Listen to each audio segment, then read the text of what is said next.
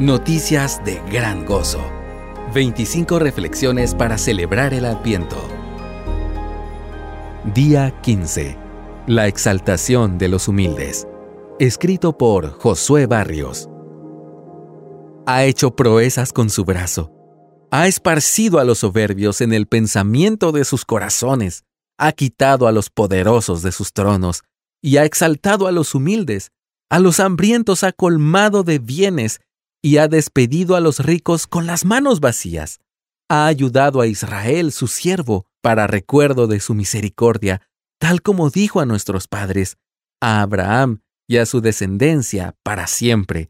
Lucas 1 del 51 al 55. Uno de los temas más importantes para Lucas en el relato de la Navidad es cómo Dios pone al mundo de cabeza por la forma en que Él decidió traernos salvación. Vemos este énfasis en el canto de María, una alabanza poética llena de gratitud y gozo por la encarnación.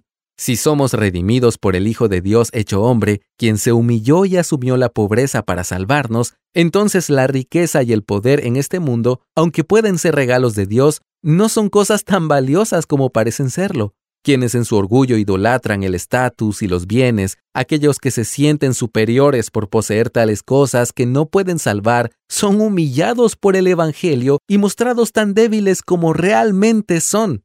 Por otro lado, la humildad y pobreza queda irónicamente revestida de valor al ser el ropaje con que el Hijo de Dios vino a nosotros, el contexto en donde Él muestra más su gloria y también testifica de la atención de Dios hacia los pobres y débiles.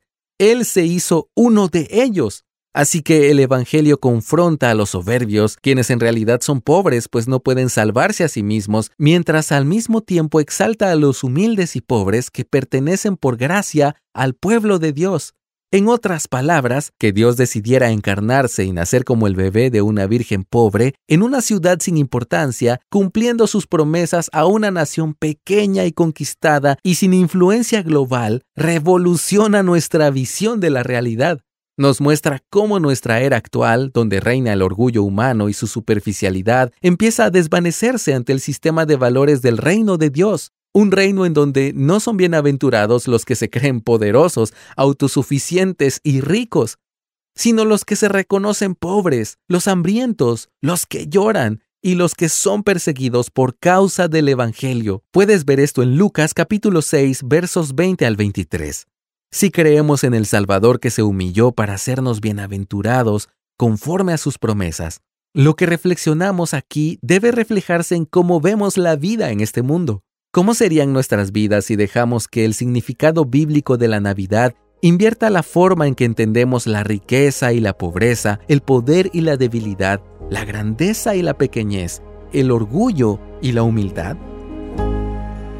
Este devocional fue tomado del libro Noticias de Gran Gozo. 25 reflexiones para celebrar el Adviento. Descárgalo gratis en coaliciónporelevangelio.org.